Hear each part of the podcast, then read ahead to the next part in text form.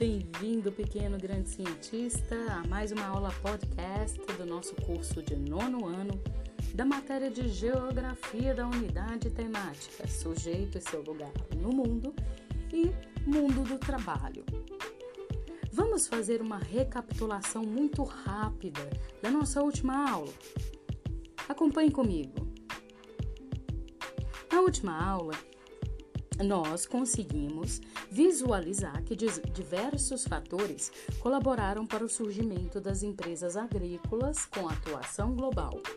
Entre elas, o trabalho agrícola foi mecanizado, os agrotóxicos foram inventados e comercializados, trens, navios e portos revolucionaram o transporte, novas tecnologias melhoraram a preservação e o armazenamento de alimentos.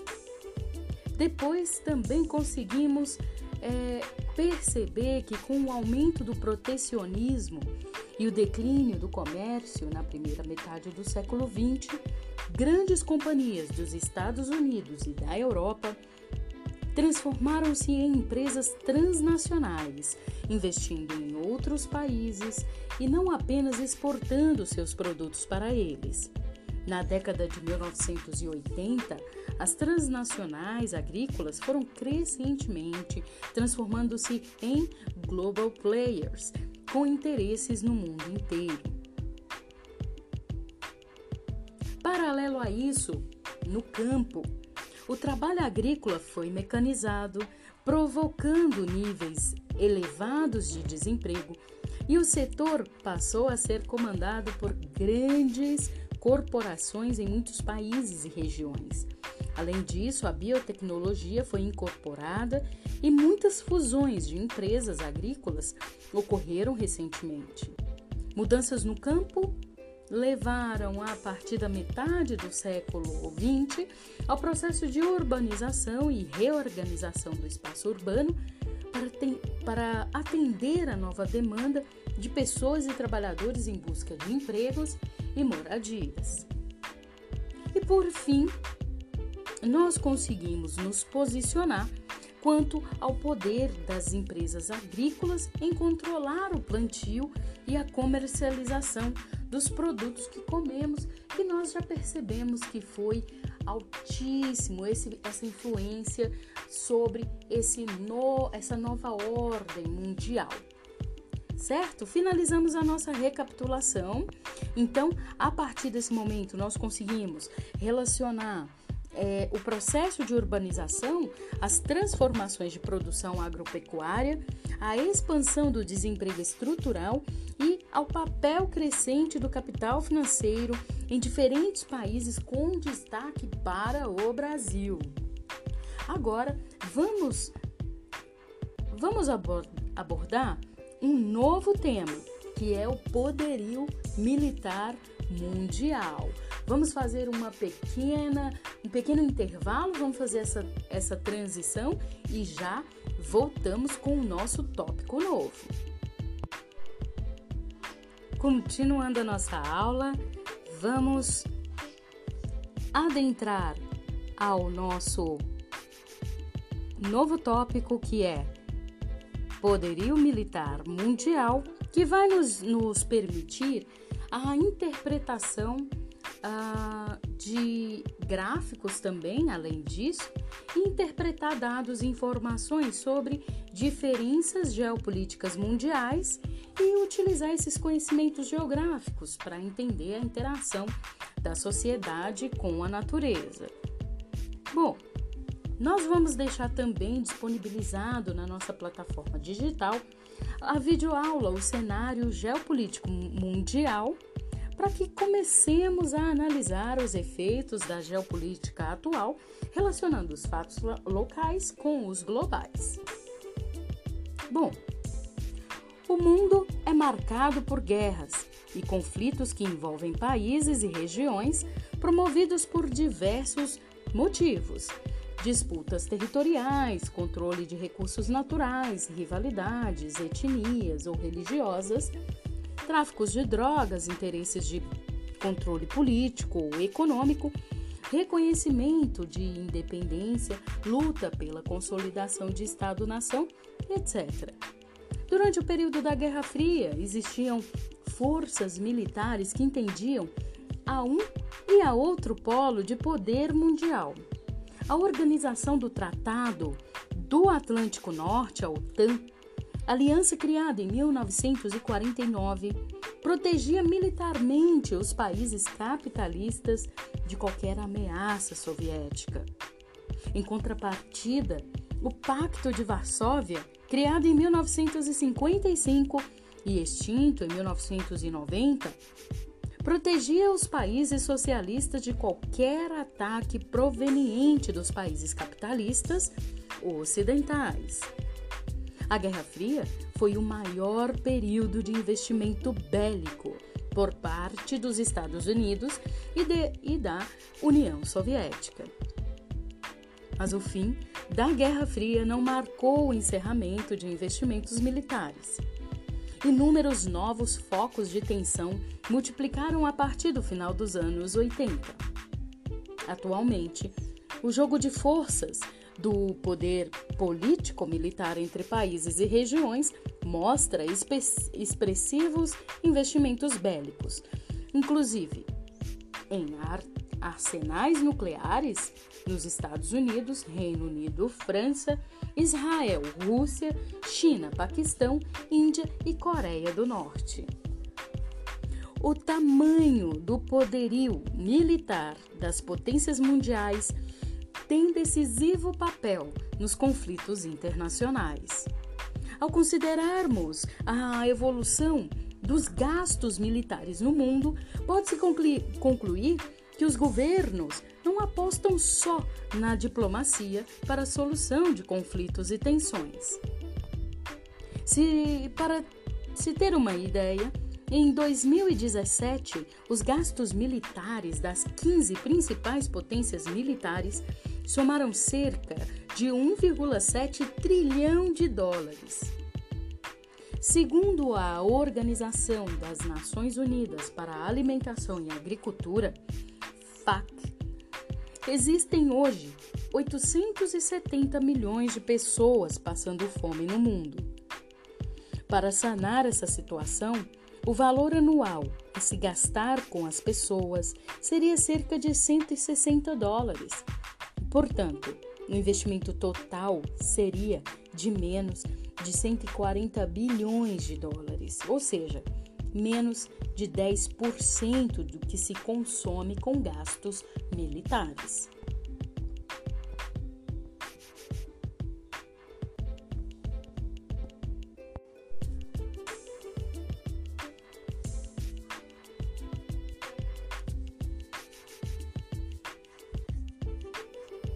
Retornamos para o nosso segundo momento, que é de cartografia, para a gente interpretar dados. Vamos lá pegar o nosso material que está em PDF ou impresso e analisar esse mapa mundi. Esse mapa mundi sobre investimentos militares de 2017. Quem não tiver esse material, fecha o olho que eu vou tentar descrever o mapa mundi para vocês, tudo bem? Olha, veja, esse gráfico ele está é, delineado de forma que o que há mais concentração de investimento militar, ele está com uma bola, uma esfera. E quanto maior essa esfera, maior a concentração. Então tem mapas, é, pessoal, que também é, que vão mapear o, o impacto do coronavírus ou o impacto da pandemia em contaminação pelo mundo todo, que ele também está com essas bolas. E quanto maior a bola, entende-se que ele está com a maior propagação. E aqui nós colocamos uh, está é, delineado dessa forma que a cor mais clara e a esfera maior ela tem maior aqui nesse mapa mundi, maior investimento por país. À medida que vai diminuindo as esferas, vai também se diminuindo o investimento militar e também escurecendo as cores, tá?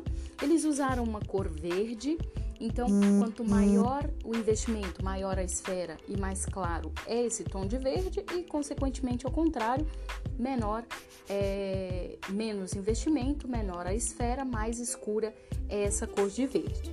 Então nós conseguimos aqui é, ver quem é, quais são os países que mais investem em poderio militar. Vamos observar atentamente o mapa. Por meio desses círculos concêntricos, nós vamos aí não apenas uh, perceber as grandes potências eh, mundiais que investem maciçamente em armamentos, mas como também essa produção de países que não são potências, né? Justamente porque essa essa comercialização e produção de armas é um dos ramos mais lucrativos do mundo. É, e por isso é que está tão espalhado, é tão democrático, né?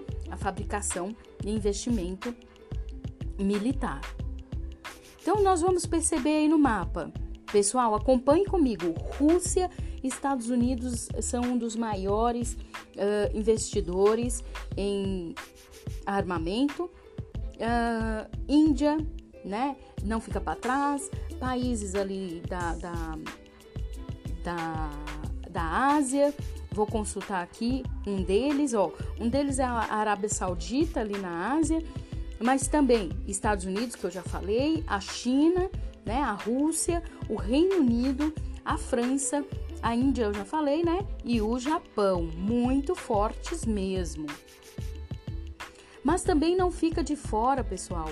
Brasil, toda a América Latina, de alguma forma a África inteira produz armamento, a Europa inteira, né? Está é, muito concentrada ali na Europa. Todo o mundo praticamente tem a sua produção de armas. Ilhas isoladas, né, produzem armas. Então ninguém é, está é, de fora desse, desse ramo tão lucrativo. Agora, lá na parte de baixo, eu gostaria de mostrar para vocês como a gente interpreta esse gráfico. É um gráfico de barras que vai mostrar é, o gasto militar mundial. Tá? Então, vamos, vamos ver aqui é, sobre, sobre o que, que ele é, diz para nós, né?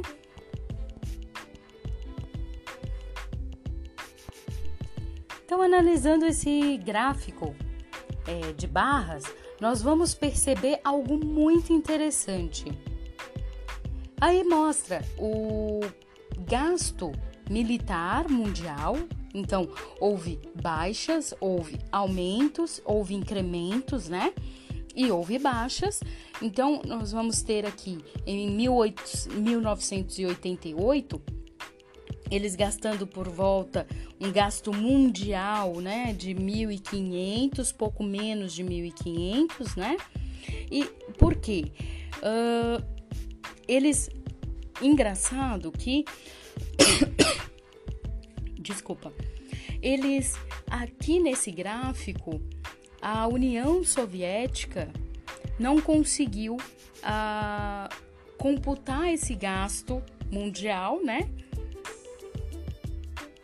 É, e eles acabaram não colocando aqui justamente porque ele é um dos maiores produtores de, de armamento.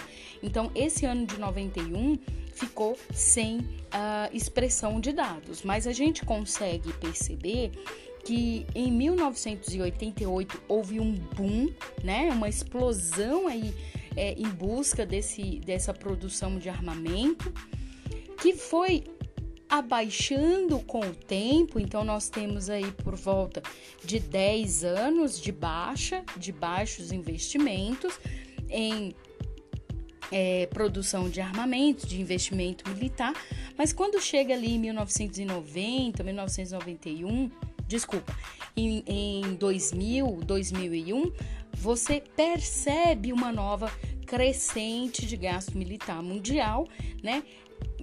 Estabilizando nos últimos sete anos, agora de 2010 a 2017, há uma estabilização entre esses gastos. Então, por mais que a gente não consiga mensurar aí se eles estão por esse gráfico falando em trilhões, se eles estão falando em bilhões, a gente consegue perceber pelo delineamento do gráfico que há uma curva descendente né, de investimentos ali no final da década de 90, decresce durante toda a década de 90 e há um, uma, um retorno, uma retomada dessa, desse gasto militar mundial na, na, no finalzinho do século XX, entrando no século XXI, que estabiliza aqui na década de 10 já do século 21, finalizando 2017 com estabilização pelo menos nos últimos sete anos. Então, vamos aqui é, recapitular o que a gente aprendeu nessa aula.